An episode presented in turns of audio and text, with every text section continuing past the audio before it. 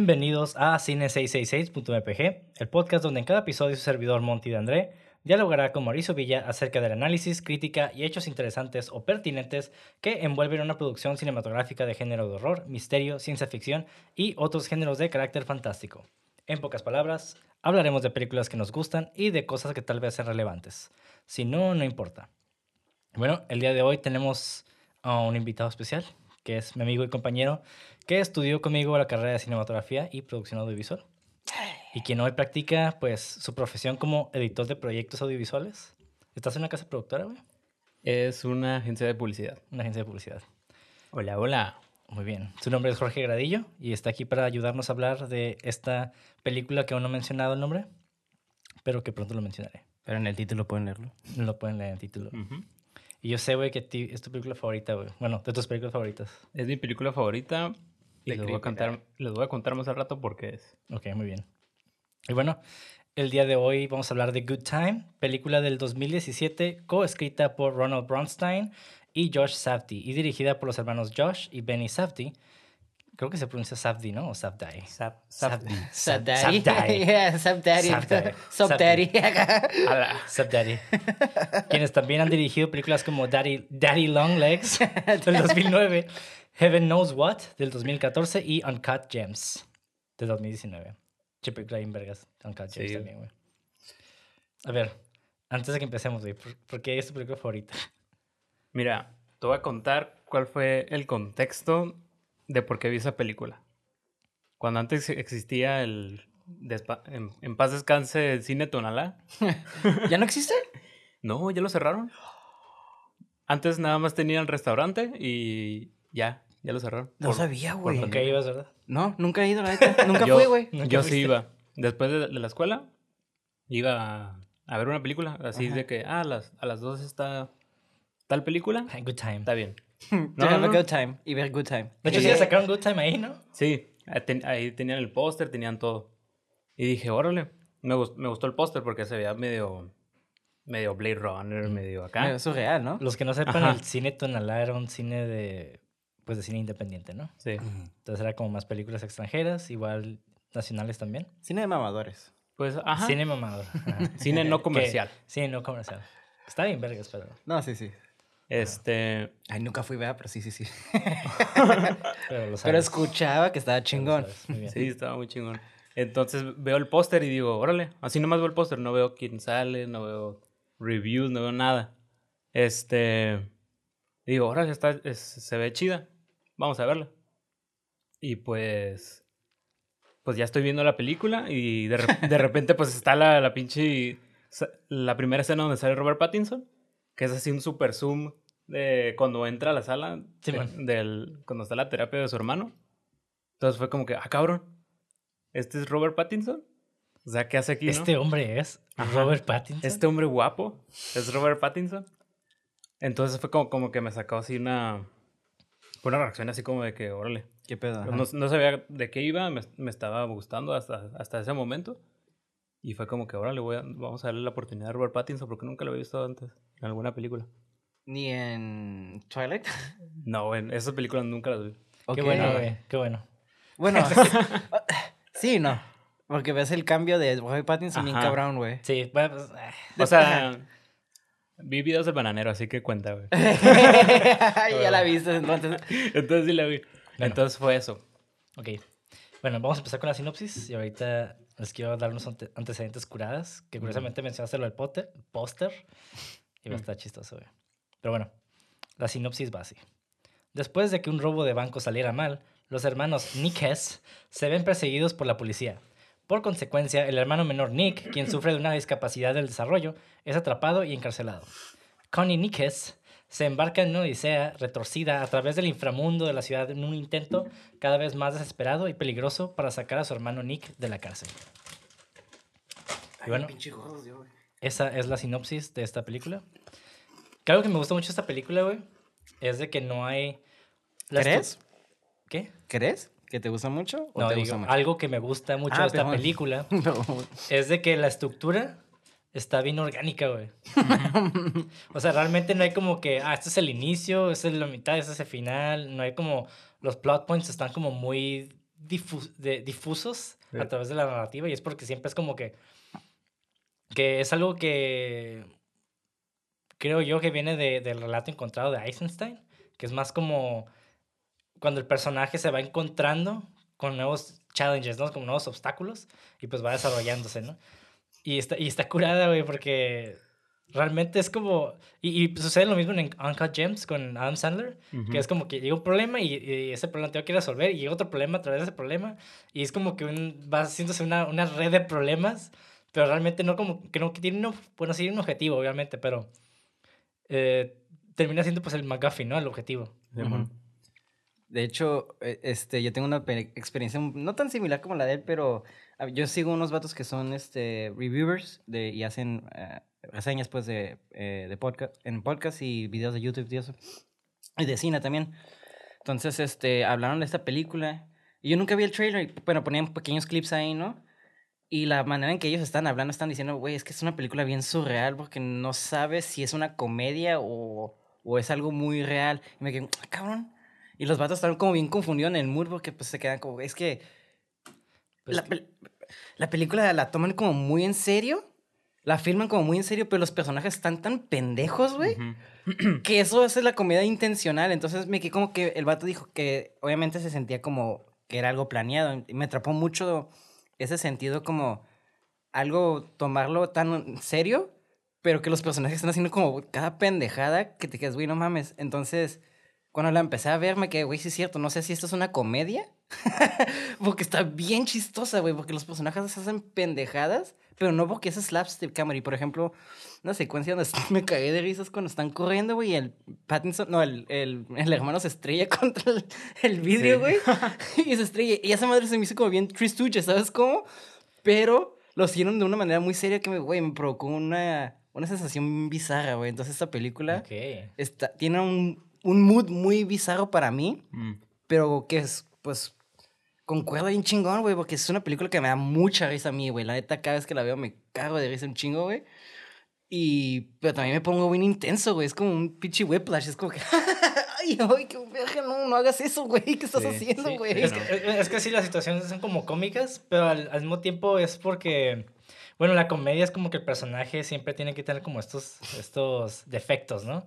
Para que sea chistoso. Y este güey, pues, es un- una persona llena de defectos, güey. Es pero- que no hay nada mejor que un vato pendejo que se cree bien vergas, güey. I'm, I'm better than you. Exactamente. Eh, Ahorita vamos a hablar del, del personaje porque está en vergas. Sí. Que, pues, es- básicamente la película es el personaje, ¿no? Sí, güey, pues es el personaje principal. Todo. Ajá. Nada más aparece como, yo creo que 15 minutos el, el, El hermano, ajá. El hermano, ajá. Que le ponen una putiza, güey. No, No mames. mames, le pusieron la... Y el vato nomás porque quería cambiar la tele. Pero es que también no mames, güey. Porque se hace la principio. Pero es que no sabía, güey. Estaban Rikers. Sí, Y güey. sí grabaron ahí, güey. Qué huevo, güey. Sí. Sí. Bueno, vamos a hablar de ese pedo también. Está, está curada esta película, la verdad. ¿Qué? Y bueno, como antecedentes, güey. Obviamente el papel de Connie Nichols, de hecho, fue escrito especialmente para Robert Pattinson, güey. Mm. No sé, tú- creo que tú ya lo leíste a algún Ujú. lado, güey. Sí, yo también. Bueno, ahorita que mencionaste lo del póster, está bien chistoso, güey, porque pues el póster realmente fue lo, lo primordial que Robert Pattinson eh, vio para conocer a estos directores. Ok. Pero no el póster de Good Times, sino el póster de la película Heaven Knows What. Y el vato está bien chistoso porque el vato vio este, este póster como en, en internet, güey. Se lo encontró y le gustó un chingo. Era, de hecho, está bien sencillo. Era con la foto de una morra, de la cara de una morra, con colores rositas y así como que se veía medio, medio surreal. Ujú. Y el vato le gustó como que esa, vi- esa vibra. Y el vato fue como que, ah, les mandó un email a, a uno de los hermanos, a Josh Safdie. Y Safdie fue como que, oh, qué Ok. pedo, o sea, me está mandando un correo este vato. Y nomás decía como que, ah, me gustó mucho tu póster y quiero trabajar contigo. Y el Simón. vato, pero nada más, ¿no viste la película? No, o sea, nada más vi el póster. y fue como que, mm, no sé, ¿qué pedo con este? O sea, el vato se quedó como, ¿qué pedo con este güey? No, Se sacó de onda. Sí, sacó de onda. Y estaba, estaba en ese entonces con una, creo que una productora. Y ella le dice como que, contéstale. Porque, o sea, La que- productora. Ajá, contéstale y trabaja con él, ¿no? Porque el vato está bien cabrón. Y el güey fue como que, ah, pues ya, ya le contestó, ¿no? Y eso fue lo que le inspiró a, a- a hacer esta película, ¿no? En- realmente se la hizo a partir de que Robert Pattinson se contactó con él. Simón. Ok. Y tengo una, una cita, ya sabes que me encanta Cita. citas, güey, ajá. Sí, sí, sí. Y dice, creo que la misma persona que piensa que puede entrar y sacar a su hermano de la custodia policial en un hospital es la misma persona que se pone en contacto con pequeños cineastas independientes después de, de ver solo un póster de una película. Es decir, esa es la misma persona. Hay una manía con él, un deseo maníaco de conquistar el mundo. Robert está constantemente volcando rocas para ver si puede encontrar un gusano para comer. Está realmente interesado en descubrir cosas. Quiere probarse a sí mismo y esa es la mejor base para un buen trabajo. Siempre piensa que no es lo suficientemente bueno. Después de cada escena, cree que puede hacerlas aún mejores. No es por nada que asume roles completamente diferentes. Quiere perderse en el papel. Quiere encontrar su lugar en estos lugares tan diferentes y desaparecer por completo. Y eso es algo que él dijo muy a menudo. O sea, a estos vatos les escriben Robert Pattinson y esos güeyes, en chinga, te vamos a escribir un guion. En seis, seis semanas. Sí, Simón. Ajá. Seis semanas le tuvieron un guion a Robert Pattinson. Bueno, un, un draft. Es que si lo piensas, está lleno que que la película está súper mega compleja, güey. Pero Sí. tiene cosas bien súper sencillas, güey. Porque si te la cuento, sí, son como cosas bien sencillas, pero está súper maníaco como una cosa te lleva a lo otro, a lo otro, Sí, a man. lo otro, a lo otro, a lo otro, que es como, nah, esta madre ya no puede escalar. Y escala, güey. Y luego escala de una manera muy incómoda, güey. Y luego Ah, sí, ya sí, te sí, quedas, nah, eso, eso ya es el top de la incomodidad. Nah, bro. Hold my beer. Acá llegan nada más a incomodidad y te quedas, no mames, güey. ¿Qué Oye. pedo, güey? Sí, ya sé de qué escena estás hablando, la incómoda. Ay, güey, es ¿Da que. Igual? Pues creo que con la morrita, ¿no? Sí, sí, sí, sí. ¿Cómo se llama? Crystal, algo así. Sí, sí, sí. Quiero aclarar, la actriz realmente era mayor de edad, tenía Sí. 19. Sí. Sí. Pero igual es como que incómodo porque se ve morrita, güey. Se ve como de. En el 14, universo te lo presentan como de 14, pues, o 15, por así, o sea. Tiene 16. I- Bueno, igual. igual. Y el vato, pues ya tiene como pinches 30 y algo, Ah, sí, güey. Pero- es como, ah, dude, no. Pero pues el vato aprovechándose una morrita, güey. Sí, Porque güey. pues apareció en la tele el vato. Simón. Y dice, ah, pues lo voy a besar para que no se dé cuenta. Ajá, es como, pues. Sí, sí, sí. Ay, lo entiendo, entendí esa parte. O sea, no fue como un pedo romántico ni No, nada. no, para nada. Exactamente. Es lo, es, es lo curado, lo incómodo, pues. O sea, que, que el vato, o sea, es súper curado porque el personaje está pendejo. Bueno, o sea, es inteligente, Es inteligente. pero no. ¿Sabes cómo? O sea, eh, piensa que es más in- es inteligente, pero no tan inteligente como él piensa, ¿sabes cómo? Es que el vato es muy inteligente, pero toma malas decisiones. Esa es la cosa. Ajá, Sí. exactamente. Entonces está súper curado ver cómo el vato piensa en sus pies, pues, ¿sabes cómo? A la Ajá. pum. Y la morrita, pues, realmente sí había algo como hasta coqueteo antes de que fuera el beso, ¿sabes cómo? Sí había como una tensión ahí medio coqueteo. Sí. No digo que el, que el Brad Pattinson lo iba a hacer, pero como que se vio impulsado y pensó, o sea, se me hizo curada cómo estuvo el build-up de eso, porque sí había como algo ahí, ahí. Ujú. Y luego ya el vato, pues, dijo, no, a la verga, pues, no sé, güey. No-. Bueno, Yo sí es- siento que si lo hubiera hecho, aunque no hubiera estado en las noticias. No, yo no siento. Yo, Yo te sí. voy a decir por qué, güey. Porque el vato era un sweet talker. El vato lo- le gustaba como... eh, se, se quería asegurar. Igual le pasó con los policías. O sea, le, le Ujú. estuvo así como que... Ah, porque el vato así es como manipula a las personas, ¿no? Ujú. Sí. Y es algo muy común también de, de junkies, güey, la neta, güey. Que tienen esta como actitud medio manipuladora para obtener lo que quieren. Y este güey es eso. De hecho, es algo que me gustó mucho el personaje, que ahorita lo vamos a abordar, ¿no? Pero ya entrando un poquito como en, en la lo extradigético, güey. Eh, ¿Tú sabes por qué el título Good Time? No, güey. Yo creo que sí. A ver, ¿por qué crees que es? Pues lo Time? en la película al final. Este, cuando el, creo que su, como el, ahora sí que profesor del, del Nick, le dice al final, let's have a good time. Cuando están ahí en la clase de, como rehabilitación, no sé qué sea. Esa es la única referencia que encontré. Ok. Oh, fue ahí. Bueno, no, pero está, está cura que dijeras eso porque sí es una, es una referencia al título, más bien, esa escena. Ah, ok, sí. Pero el título Good Time, de hecho, es, un- es como un slang, es, es jerga de prisión. Ah, Mm, ok. ok. Se refiere a una reducción de una pena de un preso por buena conducta. Ah, ok. Y según los directores, y cito, la historia de fondo es que Connie se comportó bien en prisión, fue liberado en su buen momento y así es como, la- así es como lo pasa. El de cuenta que en cuanto entra el, el vato a sacar a su hermano, el vato acaba de salir de prisión. Entonces, es como- ¿eh? ¿Otra vez? o sea, el vato cuando llega por su hermano discapacitado a, la oficina, en la- al principio de la película, Mm. el vato acababa de salir de prisión. Mm. De hecho, por eso no tienen casa, por eso no tienen ningún lado, porque pues el vato eh, su hermano estaba en, en terapia con en esta, Con su abuela. esta organización. Ajá, con su abuela. Y el vato, pues, no, tenía casa, estaba en la prisión, güey.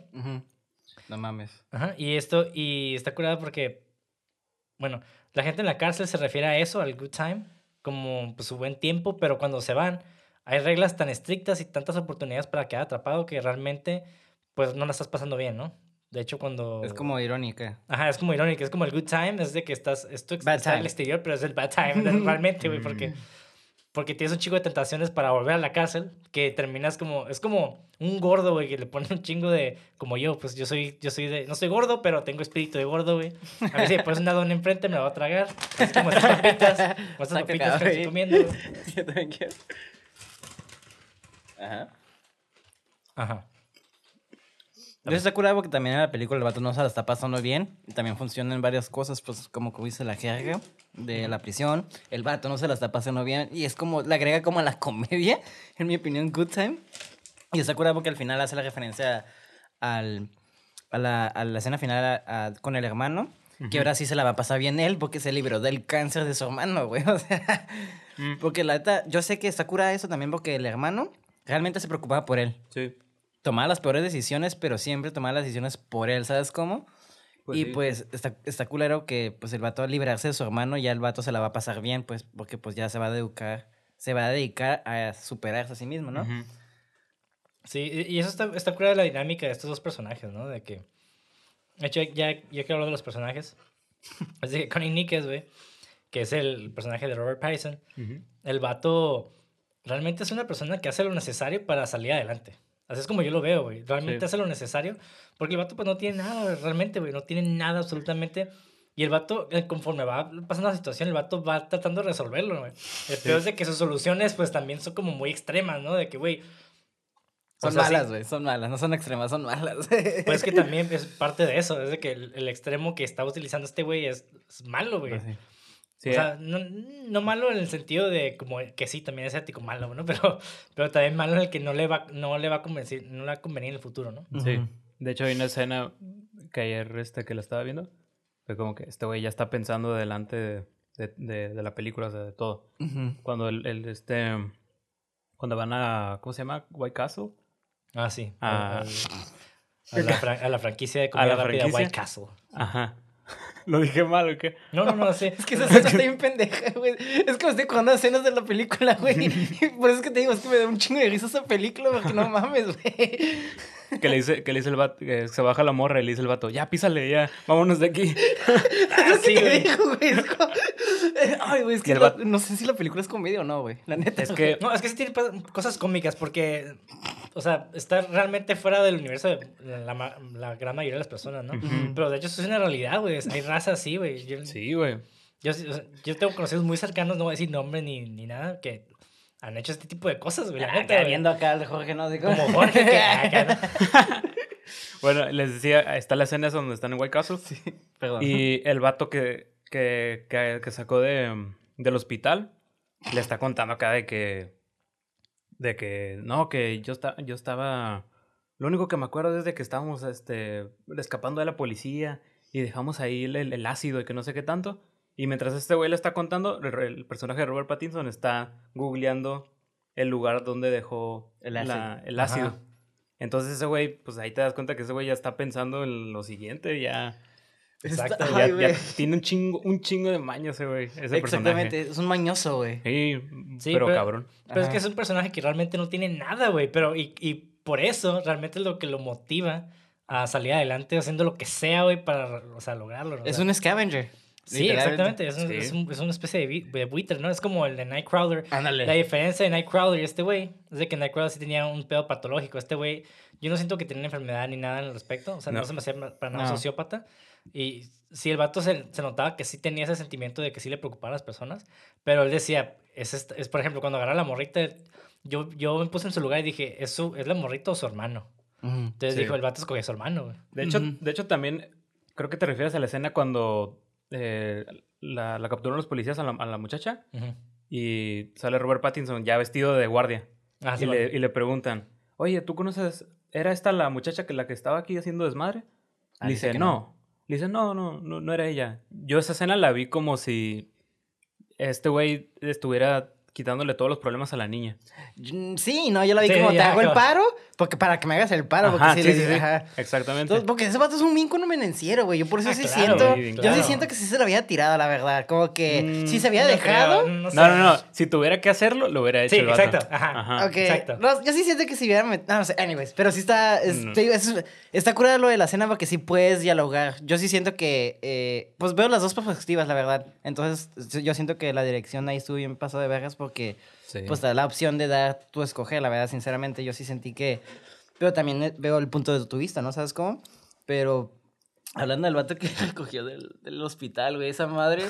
no mames, por eso me encanta. Yo, yo yo cuando la primera vez que lo vi, tuve eh, como que estaba viendo la película mal. Pero Ajá. sí, síguele, síguele. No, te digo. no, eh, es que, güey, no mames, yo, yo también creo que me pasó lo mismo que el vato se parece en un putero, güey. Entonces, como que Sí, sí, sí. hubo un momento donde no asocié de que eran diferentes Simón. por las putizas que también tenía el vato. Y luego cuando el vato reacciona, que no es el mismo hermano, tienes la misma reacción tú, güey. Eso- Yo no la tuve, güey. No mames. ¿Sabes hasta cuándo la tuve? ¿Cuándo, güey?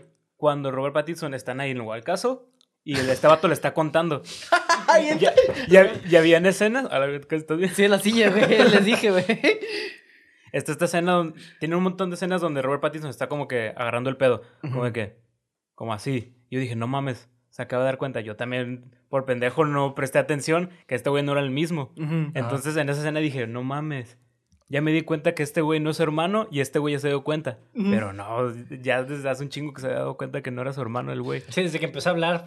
Es que hasta hablan parecido, güey. es que tiene güey. acento como neoyorquino, ¿no? Sí, Simón. y aparte estaban, cuando están en la, la casa de la niña, estaban en un cuarto oscuro. O sea, no se podía ver quién, si era, si era o no el vato. Pero también los putazos que tenía, porque sí estaba bien- tenía bandanas en la cabeza, ¿no? Por eso al principio no, pues no se sabía quién era. Ajá. sí. Ay, güey, esto Sí, por eso se equivocó. De hecho, el Connie Nicas y Ray, porque se llama Ray, el, el vato este que confundieron, Ajá. eh, tienen personalidades muy, muy similares, ¿eh? De personalidades. O sea, pero realmente Robert Pattinson, sus acciones estaban más dirigidas a el rescatar a su hermano, ¿no? Porque el vato no era de que... El, el vato no era, o sea, cuando digo inteligente, pues el vato es muy trucha para resolver problemas, ¿no? Pero realmente sí, como que el güey sí veía la terapia que, estaba- que estaba yendo como algo innecesario. Sí. Como que el vato le decía, es que está haciendo llorar a mi hermano. Y mi hermano, pues no, es- no, no quiero que sufra, ¿no? Entonces a él sí le preocupaba legítimamente que sacara a su hermano, ¿no? A diferencia de Ray, que este güey no tiene como esa, es una meta tan, tan establecida, ¿no? Es un vato que nomás salió y está perdiendo el tiempo, está como pasándolo bien. Y por lo mismo, el vato también como que no, no piensa más allá de su condición, ¿no? A diferencia de Connie, que es como que, güey, o sea, yo sí quiero. O sea, el, plan de robar el dinero era para sacar a su hermana a un lugar Simón. eh, que, pues, estable, ¿no? Mantener un lugar bonito. Sí, y le dice que un lugar donde podamos hacer lo que nosotros queramos. Ujú. Porque según, pues estaban atados a su abuela. Entonces, De hecho, esa escena cuando se roban el dinero, güey, está bien vergas, porque la Está neta... está súper bien eh, hecha. Está inteligente la escena, o sea, la- Sí, sí. el vato, pues, se pone la máscara, no hacen un escándalo y como que... Pero cuando se les va mal, güey, ay, no mames, por eso me, me encanta cuando shit goes sideways. Para Ajá. ellos es como aquí empieza la comedia, porque es un vato de barrio inteligente, tratando de salir adelante, pero cada vez que sale adelante se mete más en problemas, güey. Eso es lo curada, güey. Eso es lo estresante de la película. Que el vato sale adelante, pero con más problemas. Entonces soluciona algo, pero se echa tres problemas encima.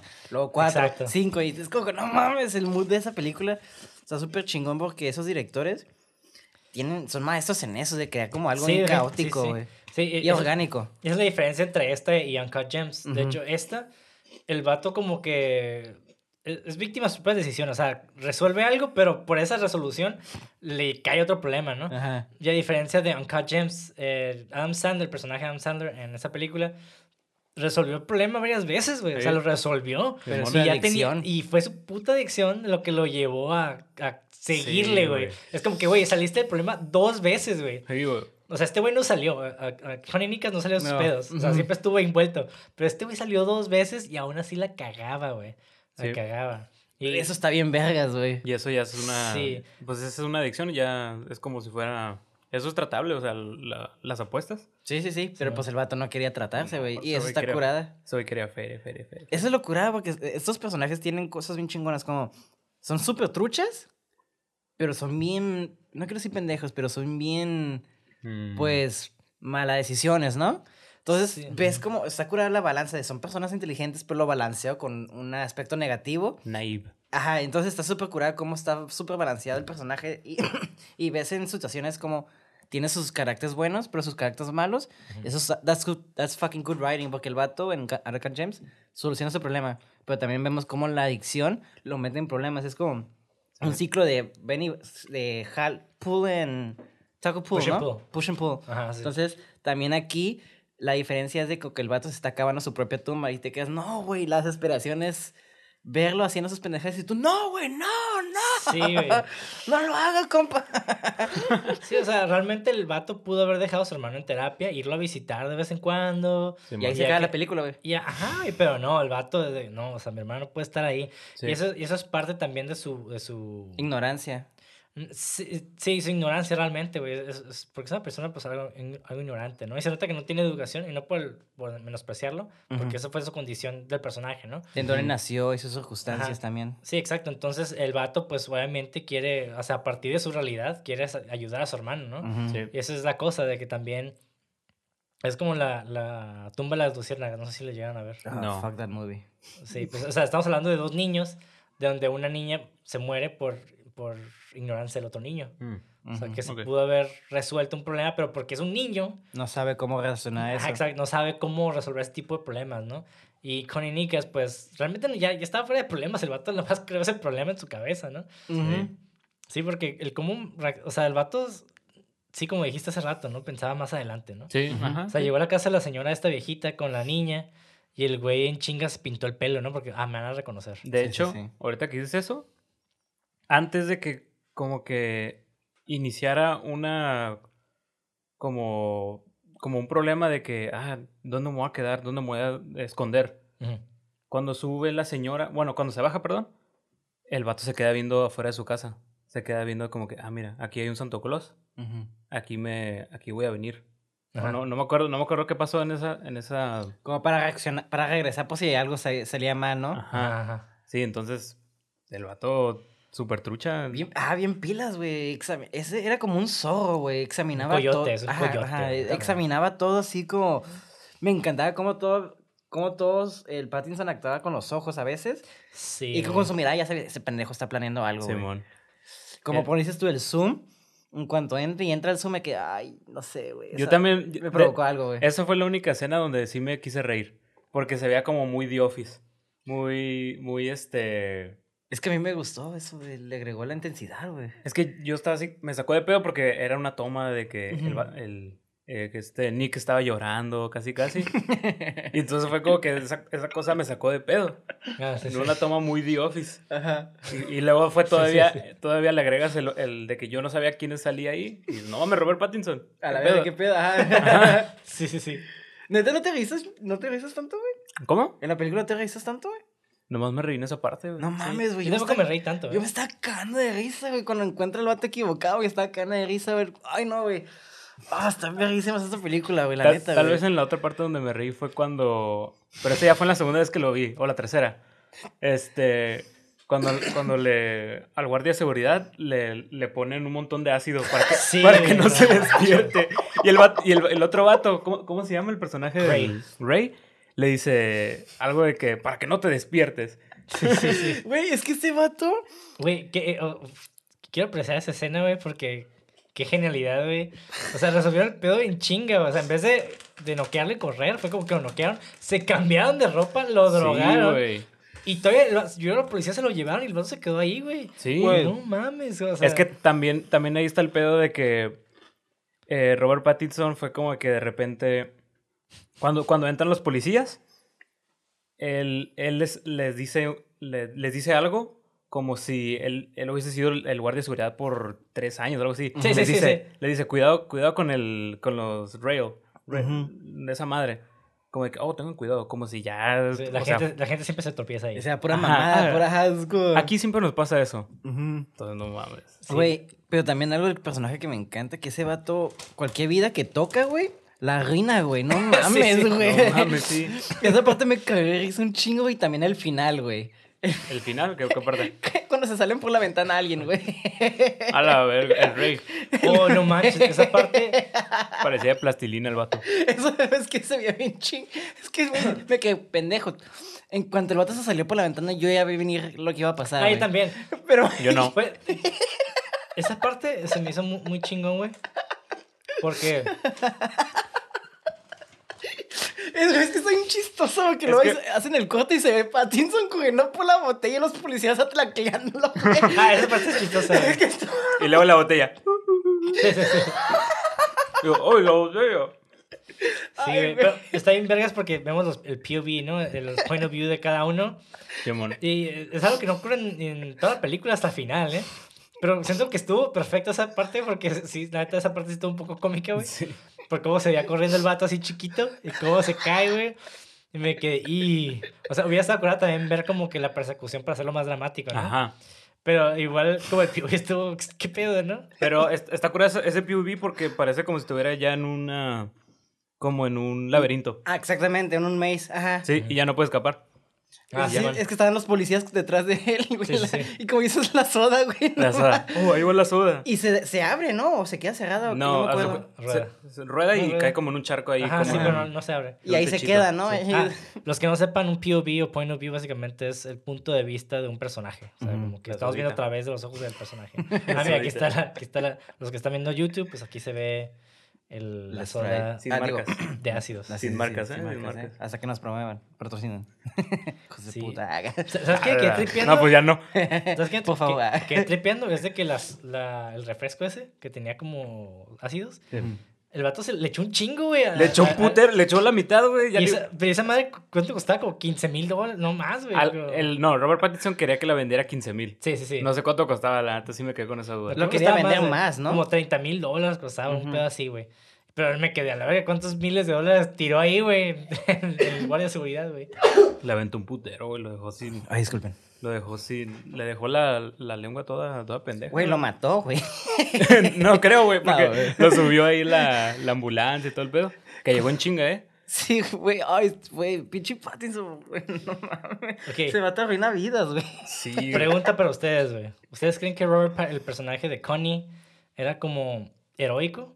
No, no, no, no. ¿No? Es este... Es un... que se le dice men- mentirosos patológicos, ¿o cómo es? Sí, sí, sí. Yo quiero que él se veía como un héroe, pero no lo era. Mm, Ante sus ojos sí. Ok. Porque el vato, pues técnicamente sí quería salvar a su hermano. Y genuinamente lo quería hacer. Mm, Que lo ha hecho de mala manera, no quita que sus intenciones eran puras. Sí.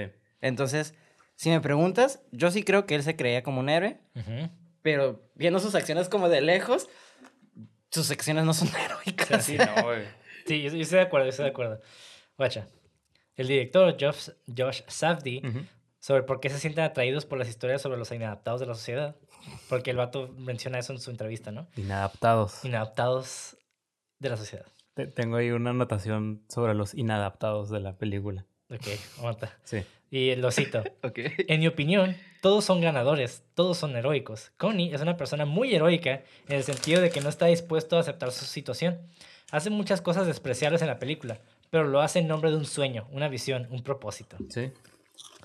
Y ¿Sabes quién más hace eso, güey? Griffith. sí, güey. Chinga tu madre, Y- Griffith. Hashtag Berserk fans. Sí, sí, sí.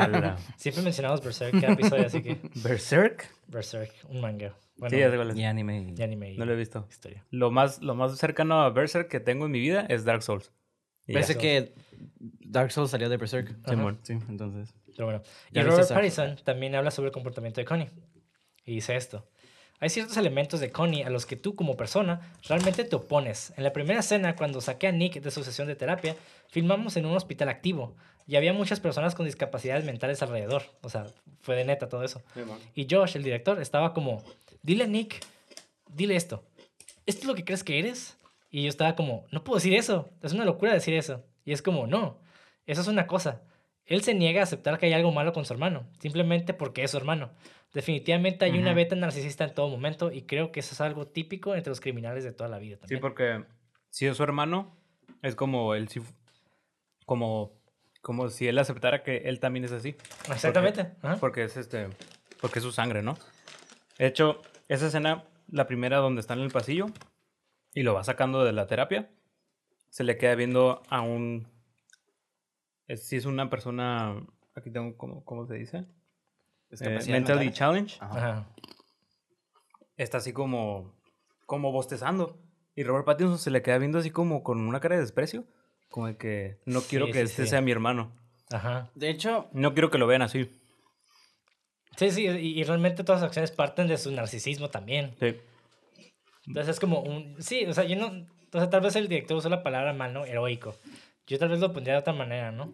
Es que todos somos seres en nuestras historias, güey. O queremos serlo. Sí, sí, sí. Y, y está curada eso que dijiste ahorita porque una vez un, un amigo puso en, en unas historias de que realmente hay bullies en la vida real que cuando ven, por ejemplo, Back to the Future, ellos se ven como el beef o se ven como Marty McFly.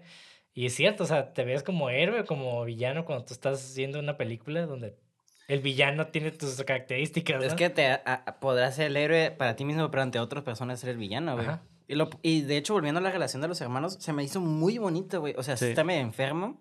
Bueno, culero que le haya dicho eso, pero está súper curado porque el vato, tú no eres eso. O sea, como hypeándolo. Sí. Y cuando hacen el crimen, el vato, eres una verga, la chingada, güey. Tú eres bien vergas. Y el vato, aunque no hizo nada, literalmente, se, bueno, no literal, ves el cariño que sí le tiene, güey. Es genuino. Sí. Entonces, aunque por, por ignorancia el, el vato está haciendo esto, como dijimos al principio, el vato genuinamente hay una relación de hermanos ahí Sí. y un cariño bien puro. Digo, lo está haciendo mal, pero no puedes cuestionar sus intenciones puras, pues que eso es lo maravilloso del personaje, güey. Sí, porque desde la primera escena que está en el elevador, Ujú. lo abraza, lo besa. Simón, le dice- exactamente. dice, te quiero, tal, tal, tal. Tú no Ahí- ocupas esto porque ya estás bien chingón, básicamente. Entonces, Sí. eso está bien vergas. Que- y, para eso, y eso se refleja en, en Nick, ¿no? Como que Ajá. Realmente Nick, a pesar de que tiene pues estas eh, discapacidades, el vato realmente sí le cree mucho a su hermano, ¿no? Porque pues lo admira. Sí, man. Entonces él toma esa actitud de que yo hago lo que yo quiera, porque mi hermano me dice que puedo hacer lo que yo quiera. Ujú. Entonces es como su modelo a seguir, ¿no? Y le causa daño con eso, güey. Sí, exactamente. Sí, Ah. pues en la prisión. Exactamente. que yo estaba viendo la tele y ahí se lo madrean. No, yo le puedo cambiarlo cuando yo, donde yo quiera. Exactamente. Sí, como por, la, si- por la culpa del hermano, pues. Como si estuviera en su Pues, casa. así, eso es como un niño en su cabeza, ¿no? Ujú. En un cuerpo de un adulto. Y pues la raza no, no ve eso porque también son ignorantes al, res- al- respecto de la vida de este güey, ¿no? Que yo también, al principio, cuando, la primera vez que vi la película, ya la vi como tres veces. ujú. Sí. La primera vez yo no me, como que no me había dado cuenta que era discapacitado hasta como a la mitad, no, no la mitad, como ya cuando estaba en la cárcel me di cuenta. Ujú. Pero antes de eso yo no me había dado cuenta, o sea, tal vez si yo hubiera estado en la cárcel con esos güeyes y un vato hace eso, pues me quedaba, Ajá. pues, pinche vato mamón, ¿no? Y, a- y aparte Nick, Nick, este, Nickas tenía, tenía dos, este, como aparatos para, para Auditivos, escuchar, ¿no? ¿no? Ajá. Entonces, no, no sé qué, o sea, aparte de Enter the Challenge, o sea, ¿qué tenía? Si Ujú. era sordomudo o algo así, porque también el actor hizo la voz medio, medio rara, ¿no? Sí, la tiene muy grave, de hecho. De Sí. hecho, si ves el actor, está bien pinche. Bueno, el actor, el director está bien guapo, güey, pero en la película se ve bien raro y tiene la voz bien deep. Ah, no, sí, habla, que- Ah, pues es- de eh, ah, creo que no lo mencioné, ¿no? Nick Nicas, el actor, es el director también. Ah, creo sí. codirector. Pues, Codirector. Ajá, ajá. Y está súper curado porque. De hecho, va a salir en la película de. La Obi-Wan, ¿no? No. eh, bueno, no sé si. Va a salir en De serie, ¿no? Esa La serie. de serie. No, pero la. Perdón, la nueva película de Christopher Nolan. Ah, es una bomba. Bomba nuclear. El, el que creó la bomba nuclear. Va a salir en esa película el. El Nick- Oppenheimer. Eisen- Oppenheimer, Ah. Oppenheimer, gracias. Eisenhower, está curada, porque ya, ya salieron otras pe- eh, películas o roles así chiquitos y está curada. Porque sí actúa bien, güey. O sea, sí sabe dirigir y actúa, güey. Sí. Sí, es- y, y la neta, pues se notan. Digo, no sé qué tanto de su input está en la dirección de esta película. Sí. Pero igual su hermano también está en vergas, ¿no? Sí, es no. chistoso porque en la entrevista los ves uno a uno y, y al Josh. No eh, se parecen, güey. No, no se parecen al Josh, lo ves como bien clean, bien limpio, bien Sí. pelo cortadito y su hermano es un desmadre. Ajá. Su hermano, Pelo Barbudo. largo, pelo largo, barbudo, con así. su hermano parece un, un músico indie acá. Ajá. Un músico que- homeless, güey. Ajá. Ya, bueno, él, en una entrevista dice el vato, no, que yo me parezco a mi hermano, pero si me rasuro, no sé qué. Porque me el vato es limpio. súper, trae su, Sí, sí, sí, sí. su barbota. Ujú. Pero pues yo tampoco le encuentro tanto de que Parecido. hermano, ajá. Ajá. Sí. Bueno, y lo que me gustó más de la película pues fue la dirección, ¿no? Realmente, güey. Y aquí tengo unos datos de dirección muy chingones, güey. Bueno, tres datos que me llamaron mucho la atención, ¿no? Y el primero es de que el vato no le dio el guion a ninguno de los actores. Mm. Porque se les dio una, una historia de fondo, detallada de sus personajes, y se les dijo que improvisaran en cada escena. Sí. Y Robert Pattinson y, y Benny Safdie pues sí tenían guiones, ¿no? Eh, Creo que Robert Pattinson era el único que, que podía leer el guion de, lo- de los ac- actores técnicamente. Bueno, Josh pues ya es su hermano, ¿no? Entonces el vato sí sabía. Me imagino que lo escribieron juntos. De hecho, Ajá. están... ajá. No, él, él no lo escribió. Ah, ¿no? No, nada más fue uno de los hermanos con otra persona. Ah, Josh, sí, cierto. Josh con otro. Sí, ajá, ya, ya leí el guion, de hecho, ajá. Sí, sí. Simón. Pero, ajá, pero ellos querían como que el, el trip del director era de que oh, quiero que actúes tú como más como reacción. Reacciona como estos güeyes eh, actúan, ¿no? O sea, si ellos dicen algo, pues tú haces acción. Y realmente la actuación es eso, es acción, reacción. Es más que nada eso, ¿no? Sí. Y, y hablando de la sensación del tiempo en la película, George Saf- Safdie dice esto, ¿no? Queríamos hacer una pieza de entretenimiento que tuviera una sensación pulposa, o sea, pulpy, como Ujú. Pulp Fiction. Ujú. La película tiene un lugar en una sola noche. Es una película como un sueño, como una pesadilla. Queríamos Ujú. dejar en claro dónde estaba cada personaje en cada momento. Estoy tan petrificado por el tiempo y, me- y que me recuerden el tiempo. Por eso yo no uso reloj. Me gusta seguir avanzando porque si te estás moviendo hacia adelante no puedes parar y luego una vez que paras te deprimes y eso es todo para mí, ¿no? Algo que me gusta mu- Ah. mucho de las películas es, es este cómo, cómo ponen a un personaje como todo desgastado ya, como si fuera como si estuviera despierto todo, toda la noche. Ajá. Hay una escena cuando están en la casa del guardia que se está viendo a la se está viendo a la, a la tele que está saliendo su de que lo están buscando el Robert. Pattinson y hay una escena de Robert Pattinson que está así como que como manteniéndose despierto. Entonces ahí, por ejemplo, esta última vez que la vi sentí así como que, órale, es este este vato ha estado despierto y está cansado. Entonces eso me gusta mucho que de las películas que se toman ese tiempo de situar al personaje de que se está sintiendo cansado y estamos así como en un día, dos días Ves el no proceso, dormido. pues, ajá, ves la- el, el desarrollo de... Es que como dices tú, literalmente, nomás estuvo un día libre. Ajá. Y después de... Y, y libre, entre comillas, porque fue un desmadre, entonces está bien loco, güey. Sí, güey. Simón. Está súper chingona la última toma cuando están a- en el carro de la policía. No sé si es la última toma. De hecho, no. Pero. No. No, la última Pattinson, con- la- lo tomas con el hermano. Sí, de hecho, la última toma de Pattinson, creo. Ujú. Donde está el y se ve como, pues, el. Ajá. Y La el está como, fuck me, man. Fuck my life, güey. No, es- está así como que Ajá. viendo hacia el frente. Pues por eso, o sea, está como out, como, fuck, ¿qué acaba de pasar con mi vida? como que güey? ya está agarrando el pedo, como que ya la ya paró la adrenalina ya. Exactamente, Está como que, ay, güey. Y luego se acomoda, güey, se queda así. I'm fucked Es- for life. Sí, es una hace mucho como yo creo que tenía como dos realmente- años que no la veía. Sí, yo no siento que le hubieran dado tanto, tanto tiempo porque el vato realmente, pues, de que le iban a acusar, ¿no? Como de correr la policía. Mm, a ver, No, hay que pero- hablar de, de los delitos que cometió. O sea, Robo que que- se, o sea, que se sabe que se sabe que él cometió públicamente, ¿no? O sea, porque el vato corrió Ah, a la ok. policía, pero el vato nunca le cacharon el dinero. Ah, sí, es cierto. O sea, No, nunca- pero- o sea, no- ellos no pueden probar que el vato robó un banco. Pero, pero en el sentido, bueno, este, yo creo que en cuanto empiezan a investigar, porque sí dijo como muchos clubes van a investigar al guardia, se van a dar cuenta que el guardia no es el que están diciendo, eso lo va a llevar a otra cosa, La otra cosa. niña. La niña puede hablar, el vato que se Sí, sí, cayó, o sea, sí hay, Bueno, yo sí, creo que hay como pistas El para que... policía que, está Sí, cuidando al vato. pero, igual ocuparían el dinero para realmente comprobar que Simón. robó. Entonces, Ajá. solamente lo están buscando por robar un banco. A lo que Yo me imagino que sí lo metieron por un tiempo. Yo siento que no. O sea, Ujú. tal vez como unos, unos meses. Bueno, quién sabe, igual depende de la condena que haya tenido anteriormente, ¿no? Porque también, de hecho, hay una, una escena donde le están hablando a la abogada con el hermano que, que si Sí. lo culpa, porque el hermano, ah, el hermano quedó libre por eso. Porque Sí. era el trato de que si, si pones, si culpas a tu hermano, confiesas de que tu hermano fue el que robó, tú quedas Y sí, libre. cierto, Entonces sí razón, queda, ajá. ah, no, sí, sí, por eso era, eh, pues sí, no, el vato, fuck for life. Sí. Y bueno, otra cosa que hacen estos directores, porque estos güeyes son independientes realmente. ¿no? Claro. O sea, son bien guerrilla, güey. Aunque. Que tienen, ti- tienen un lema, güey. Dice, esos güeyes dicen buscar perdón y no permiso. Dice, y cito, obtienes permiso de la policía para filmar en una cuadra y nosotros solo tomamos las cinco cuadras a su alrededor. Podemos tener 20 millones para hacer una película, pero todavía lo abordaremos como si tuviéramos 40 dólares, porque así es como nos estamos programados para hacer algo, ¿no? Y no creo que eso cambie nunca. Sí, sí. Simón. Es que sí. Yo no diría que tan independientes porque tienen unas tomas en el helicóptero bien pasadas de lanza. Y Sí. yo me quedé así como que. Bueno, puede mm, ser un dron. No, sí es un helicóptero. Sí tuvieron, sí tuvieron este, un helicóptero para grabar las escenas de, como de, como de vista de helicóptero, como si estuvieras en una persecución. Ujú. Sí tuvieron un helicóptero. Chance sí fue contacto a eso. Mm, ¿Quién sabe? De hecho, en- está- estaba escuchando la, entrevista que el vato tenía un- un- una cartulina explicándole que no, vas a, vas aquí a encuadrarlo y te vas a mover a este lado porque aquí lo vamos a perder todo el rollo. Dice el vato que estuvo como tanto tiempo en queriendo sacar la toma desde el helicóptero que le estaban llamando de la torre diciéndole que, oye, este, tienes que despejar ahí porque va a pasar un pinche avión. Y, y, y, este, cuentan que sí, que se vieron a, a un avión así como que pasar. Este, ¡Bum! Me chocan. y murieron.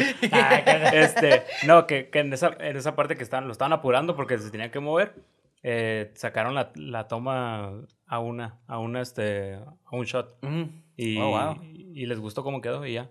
Pero Sí. pues, Qué no, crazy, tan independiente no, no diría. Bueno, eh, dentro del cine. Bueno, no es que sí, 20 sí, millones. O sea, pero es que 20 millones no es tanto para Estados Eh, Unidos, güey. Exactamente, dentro del Claro. cine. Es que también, o sea. Se ven- considera independiente Estados Unidos. es como- Exactamente, independiente Sí, ¿no? aquí, pues es como 40 dólares, ¿no? y ya producción masiva son 20 millones, pero allá 20 millones es indie, Sí. pues. Verga. Sí, o sea, o sea, realmente los vatos sí presupuestaban bien este pedo. O sea, el...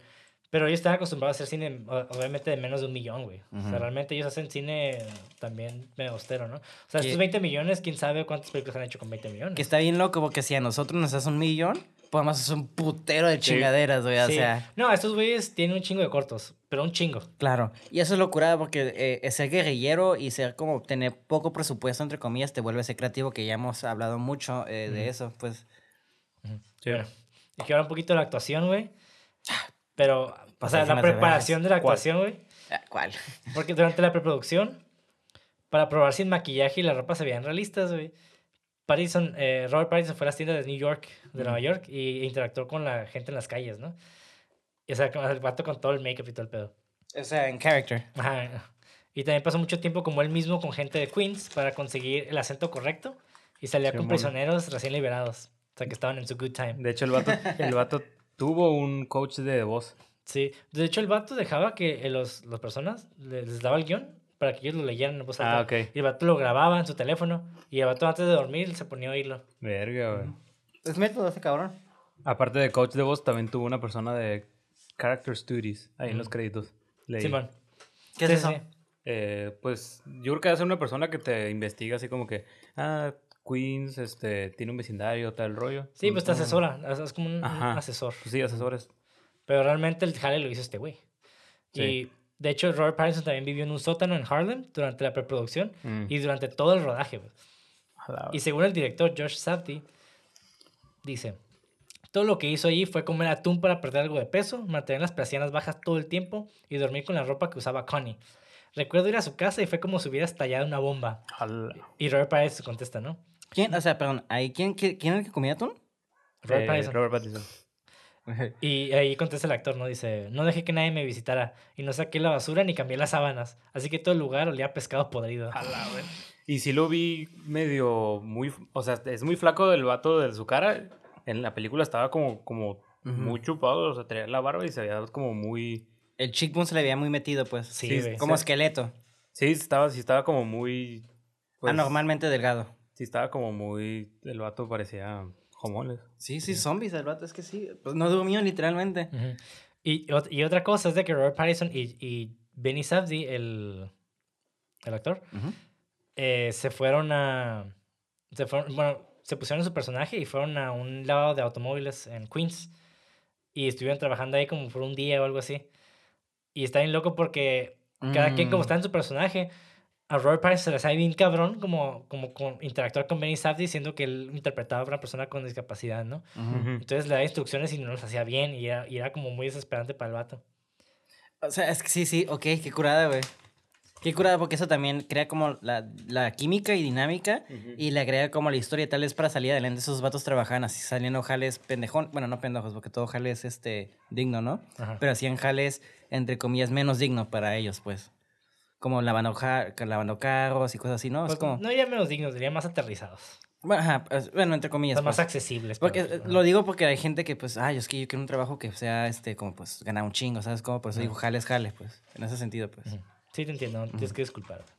Discúlpenme. No, güey, Te voy a cancelar. Te van a cancelar, güey, y es el episodio con video. El siguiente episodio te vas a sentar tú ahí. Todo castigado, güey. Yo yo en la esquina, güey. Mm, y bueno, bueno, ¿quieres decir algo de la actuación? Es- no, es que yo, yo tenía. Ahorita que estaba hablando de Robert Pattinson, que se veía bien junkie, bien, bien acá. Estabas hablando sobre. No sé si. No sé qué hablaste, pero me, me recordó que. Me valió verga lo que dijiste. Me ver- No, no, es que, es que me recordó una anotación que hice que hubo una persona de casting, pero era street casting.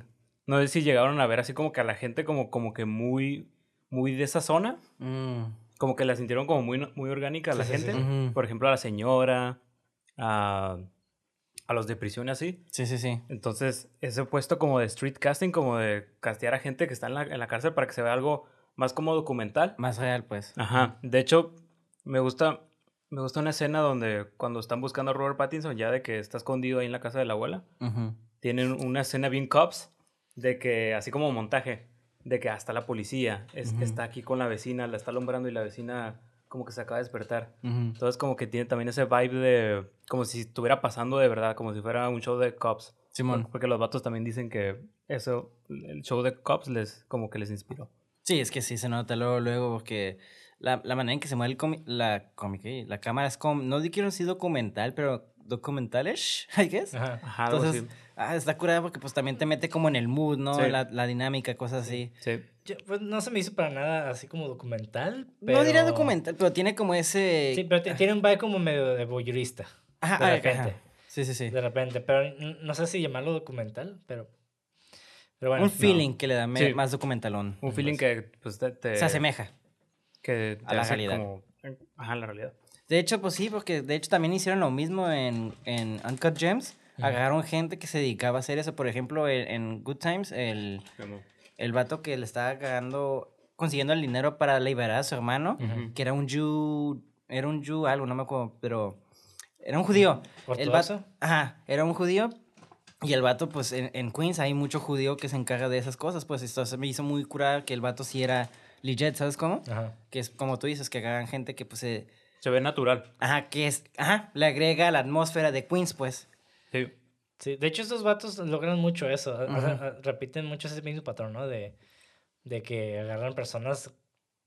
No quiero decir orgánicas. De la esfera. está- Que se dedican a eso, pues. Ah, se dedican a eso para hacer que. Para que. Se sientan orgánico. Exactamente. Ujú. Simón. Sí. Bueno, Técnicamente son gente orgánica, entonces. Eh, Gente real. gente, ino- gente inorgánica sería como nosotros. Eh. nosotros. y bueno, ¿qué les pareció el diseño sonoro? Ah, Está- está pasada. Estaba muy... De hecho, a, a mí no me gustan mucho los, las, las bandas sonoras, Ujú. Ah, pero... O sea, las bandas sonoras de la- las películas, todo el rollo. Como Ajá. que...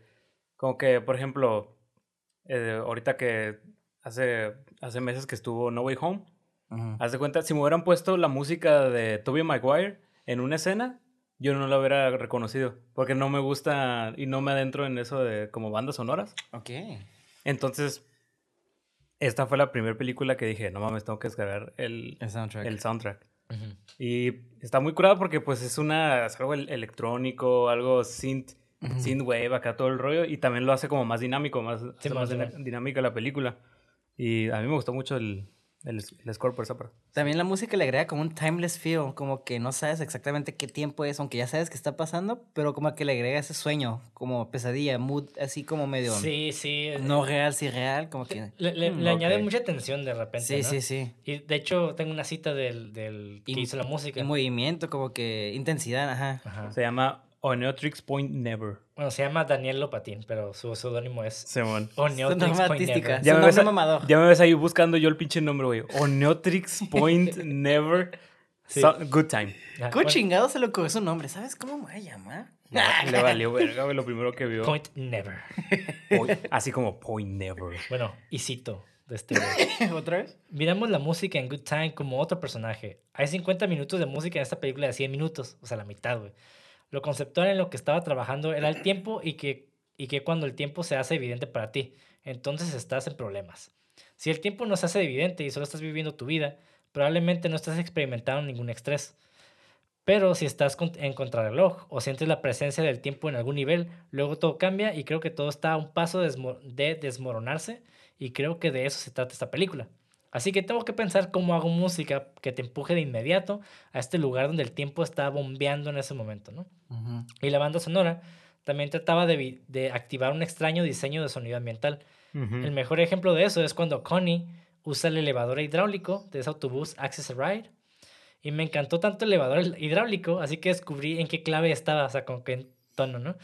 Pensé que si la música podría estar de alguna manera en concierto con esa clave del as- ascensor hidráulico, hidráulico va a ser subli- subliminalmente genial. Chao. Sí.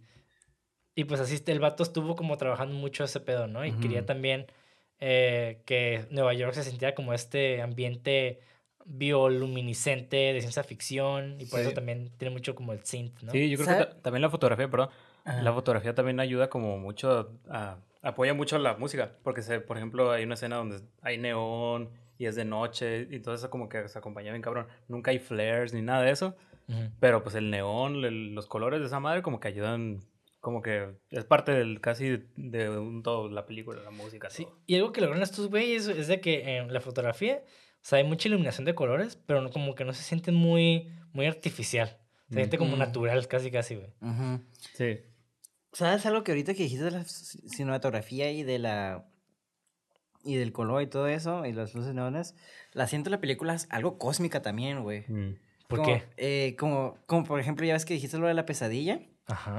Entonces ese como que no es eh, el- como un cierto sentido cósmico porque como el lo siento como una pesadilla también la película. Entonces como Mm. que a veces las luces a no digo que me transportaban, pero sí me metían en este feel donde como que el vato está también atrapado en un como un tipo de su propio infierno. Ok. Entonces sí me metía como ese mood como que, ok, esta, esta madre funciona en- para mí en, en varios niveles porque sí sentía como ese surrealismo que a veces no se sentía como si era real o no. Entonces sí sentía como que, te digo, creo que lo vimos en la película pasada, como, o no me acuerdo qué película donde como que, ah, no, un corto que estás haciendo como que su propio universo está en esa noche, Ah, ¿no? sí, sí, sí, sí. Entonces, así, a- así lo sentía, ¿no? Eh, de esa forma me quedaba como, verga, esta película me provocó una, una bien incómoda porque pues me reía un chingo, güey, pero también me daba como un terror a nivel cósmico porque el vato... ¿Neta? Sí, güey. Qué sí. loco. No, yo no tuve experiencia para nada. No, a mí sí me causó mucha experiencia porque ¿Tú, se me tú hizo... te fuiste como a los extremos? Sí, sí, sí. Yo, yo me quedé como en medio, o sea, Sí. a mí no me causó tanta risa, pero tampoco me causó terror. Realmente me No, causó, sí, me causó mucha tensión. Sí me causó Sí. mucha tensión. Ajá, es que de la tensión a mí me generó terror también porque pues estuve todo... No sé, como que me sentí como... Me metí mucho en el papel Ajá. de ese vato porque sí sentí como que... Siento que yo hubiera hecho lo mismo por, lo, por mi hermano, ¿sabes cómo? Ajá. Entonces, y tú también que tienes hermanas, o sea, siento que tú también habías hecho lo mismo, entonces como que Ajá, estás sí, súper sí. curada cómo simpatizar con eso y te quedas, verga, no sé, como que es un, no sé, yo sí siento que me metí mucho en el mood de la película y, y me afectó en el sentido cool, ¿no? Que me iba de extremos a extremos de que, no mames, lo, Sí, sí, sí, shitting my pants de acá, ¿no? Bueno, antes de pasar a los fun facts y datos curiosos, ¿quieren decir algo? Ah, yo nada más quería comentar que el director de fotografía es Cian Price Williams, Ajá. que ha hecho fotografía para Mandalorian. Oh, Eh, ¿Qué más? Ay. Creo que le estoy mintiendo.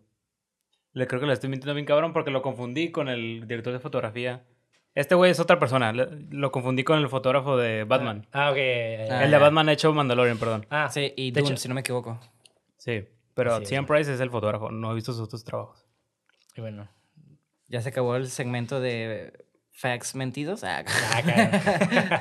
Ahora empezamos con los fun facts, los datos curiosos. Yo, yo les voy a comentar algo antes. Ok. Sobre la escena del helicóptero. Ajá. Eh, el vato en una entrevista dijo que se inspiró mucho en la, en la persecución de O.J. Simpson. Ok.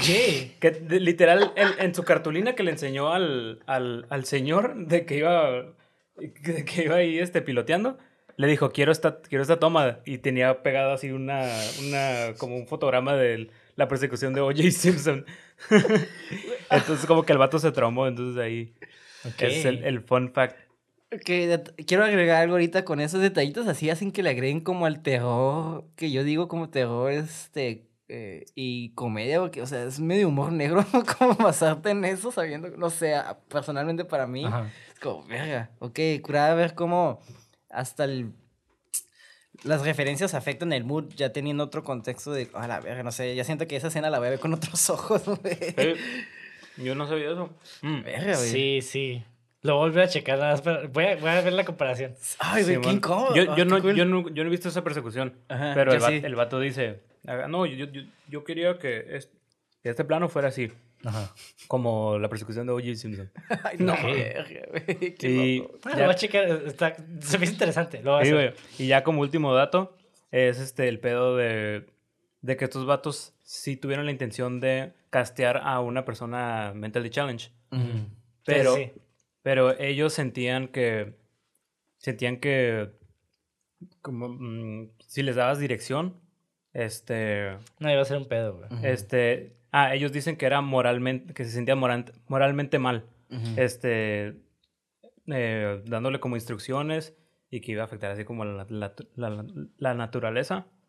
Y pues que también habían escenas de acción y todo ese rollo, entonces tampoco para poner En peligro. en peligro a la persona y pues para que se fuera más Sí, como más este Sería éticamente incorrecto ponerlo. ajá sí entonces también ahí pues se quisieron ahorrar como el, el pedo así como de que ah, es- es- no sé corrió se lastimó entonces Ujú. entonces por eso optaron porque el director este fuera pues el personaje este de Y yo siento que se la rifó y la actuó con, con respeto. O sea, sí, no. sí, sí. Estuvo bastante bien. ¿Eh? Digo, hay otras actuaciones donde te quedas, no mames, ¿qué estás haciendo? O sea. Sí, güey. Pero aquí yo siento que fue sutil, fue, fue algo muy orgánico, pues se nota que el vato sí estudió, pues, eh, actitudes que personas con discapacidades tienen, pues, entonces, sí eso... Hay, hay una película que se llama Peanut Butter Falcon con el Shia LaBeouf. Sí, LaBeouf. Shia LaBeouf. LaBeouf.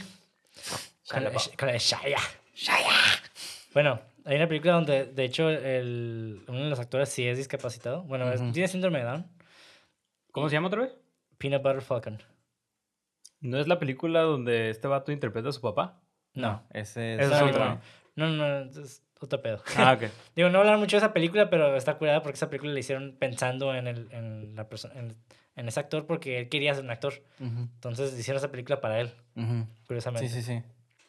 La recomiendo mucho. Peanut Butter Falcon. Está bien wholesome, güey. No la he visto, pero sí lo ubico. Sí. Pero bueno. Me suena bien Ahora sí, fun facts, datos curiosos. Punto número uno.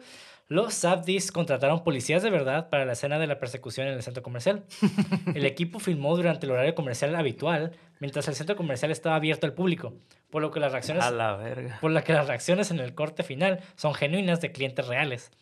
Algunos clientes del centro comercial incluso intentaron evitar que los policías persiguieran a los actores. ¡Oh, wow! a la verga Punto número dos. Después de un tiempo, el cabello de Robert Pattinson comenzó a caerse en pedazos, debido a las muchas veces que lo decoloraron. Después, No de, mames. después de teñirlo primero de negro, Sí. y lo, lo peroxidaron a rubio, y luego tuvieron que decorarlo varias veces hasta que obtuvieron todas las escenas y el color requerido, ¿no? Simón. Algo, algo que está bien chistoso es como cómo pasó una hora de que se puso el, el decolorante, Robert Pattinson, y ya estaba súper full blonde el vato. O sea, Movie logic. estaba súper perfecto. Ni a mí, ni a mí que, me, que, me lo que me lo pintó mi novia, que sabe, me quedó tan, tan bien como Robert Pattinson. Ah. O sea, se me hizo un poquito ahí medio Oh, sí, es raro. cierto, ya tienes el pelo negro. Ya tengo el pelo negro. Tienes el pelo güero. De pelo hecho, güero. Sí, sí, sí. lo tengo pintado negro, pero se supone que mi pelo es como castaño, no tan oscuro. Ajá. Pero sí me sacó de pedo esa... Hasta te metí pie, güey, sí es cierto, es el pelo negro, güey. Sí, güey, no me, no me aquí de 20, güey. Y son amigos, ¿eh? Mm, Ah. ah, verga. No, es que hace- la última vez que nos vimos lo, te- lo tenía güero todavía. Sí, ¿verdad? lo tenías güero todavía. Simón. Hace que como Mm, un par de semanas, hace como tres semanas. Sí. Pero bueno. De hecho, cuando terminó el rodaje, el vato le cortaron el pelo completamente y es la foto de policía que sale en la Sí, bueno. televisión. Hay, hay un crédito de un fotógrafo eh, de que, ah, este güey le tomó la foto a Robert Pattinson del mugshot se llama. Sí, sí, sí. Mugshot. eh, Backshot, sí. Backshot photographer. Ajá. Simón. A huevo. Punto número 3. Para lograr autentici- autenticidad y no llamar la atención sobre el rodaje, los lugares de rodaje no estaban cerrados al público. Nadie reconoció a Robert Pattinson y no se tomó una sola foto de celular de los peatones durante todo el rodaje. En caso de que los patrones y residentes les preguntaran, se le dijo al equipo de producción que respondiera que estaban filmando para un proyecto de trabajo social sin título. Mm. Ujú. Presionaron el inicio de la producción a propósito para evitar llamar la atención, y Pattinson también se mantuvo en el personaje fuera de la pantalla para evitar ser reconocido. Sí. Podía pasar desapercibido hasta tal punto que cuando filmaron la escena hacia el final en el bloque de apartamentos del guardia de seguridad, los residentes locales le preguntaron en el ascensor si él era el guardaespaldas de Bradley Cooper, después de escuchar que se estaba filmando una película protagonizada por el actor Bra- Bradley Cooper. Ajá. Qué loco, ¿no? Wow. That's crazy. That's crazy shit, bro. Siento que esa película, junto a las ot- otras dos que hizo antes de Good Time, fue un parteaguas del, de, la- de, de lo que hace Robert Pattinson. O sea, an- antes lo veías pues en Twilight, Ujú. esas- ese tipo de películas como más como para teenagers y todo el rollo. Sí. Era un vato guapo acá, todo el rollo. Es. Entonces, siento, es. es sí. O sea, Ay, que- bien mamón yo. hay, Es. hay que No, sí, el vato es guapo. Este, esa película sí fue... Yo lo sentí como un parteaguas cuando terminé de ver la película y me gustó, me encantó. Así, eh, fue como que des- después de todo lo que haga Robert Pattinson de The Good Time, lo voy a ver. A huevo. Entonces, cuando anunciaron Lighthouse, fue como que a huevo, esto se la va a rifar. Ah, Para mí, la verdad, se fue así de que lo tenía así como en, un estándar súper acá de que, eh, pues, ese güey, ¿no? Y ya fue como después de Good Time, fue como que este güey, pues, sí, sí tiene, Sí tiene nachos. ajá, sí, sí tiene lo necesario para hacer un, así un... Pues ya es un actorazo. un actor, De güey. hecho, antes de Good Time tiene varias películas buenas también. Sí, ¿eh? tiene como dos Metrópolis, que es donde yo lo conocí con Ah, el David ok. Cronenberg, si no me equivoco, y uno que se llama The Runner o algo así. The de que- Rover. Ajá. Rover. Ajá. Que es como un retrasado mental, de el... hecho. ah, Sale- Guy, Guy Ritchie o Guy Sí. Pierce, creo que se llama. Sí. Que es en Australia, algo así post-apocalíptico, y de ahí ya creo que brincó a Good Time. Sí, el, el actor de Memento sale. Simón, Ahí. Ándale. Está, está pasada de ver esa película. Punto número 4. La escena en la que Connie ingresa al hospital se filmó en una sala de emergencias activa con pacientes reales también. Punto número 5. Insatisfechos con el aspecto del dinero falso para películas y necesitando mucho dinero para una escena de robo de un banco, los hermanos Safdie encargaron a su departamento de utilería que creara sus propios billetes. Ah, ok. Nah, ya, ya decía, aquí se fue el presupuesto. Sí, sí, sí, sí. Según Josh Safdie, y cito, parte de la oficina de producción se convirtió en una fábrica de falsificación.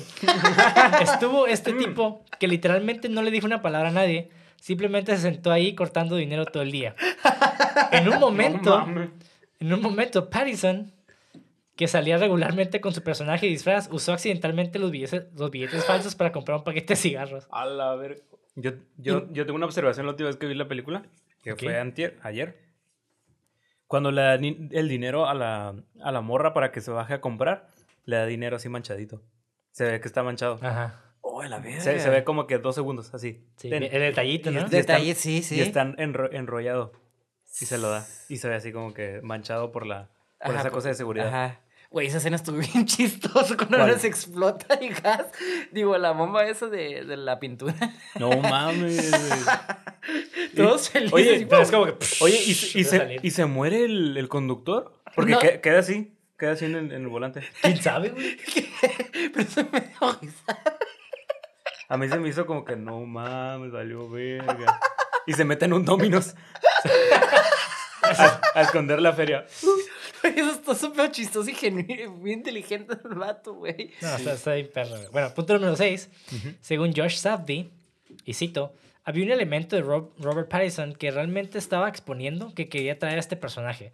Su energía se siente que casi está huyendo todo el tiempo, o sea, en la vida real. Tenía como esta calidad de veterano de guerra de Vietnam, como si hubiera pasado por algo muy traumático. Está constantemente tratando de evitar ser visto todo el tiempo, lo cual proviene de su nivel de fama. Era como si tuviera PTSD desde su experiencia con el estrellato de Twilight.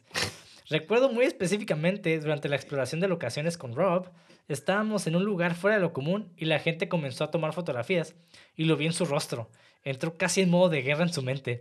Si, lo pone, si le pone cinta adhesiva a un gato, piensa que están contra una pared. Así camina él. Piensa que todo el mundo está mirando y tiene esa, esta característica de estar huyendo. Alguien que ha estado caminando por la vida tratando de no ser visto. Sim- Siempre escabulléndose. Algo bien, ¿eh? Sí. Ya. Voy a tomar El ácido. ácido. El parador, cállate la verga.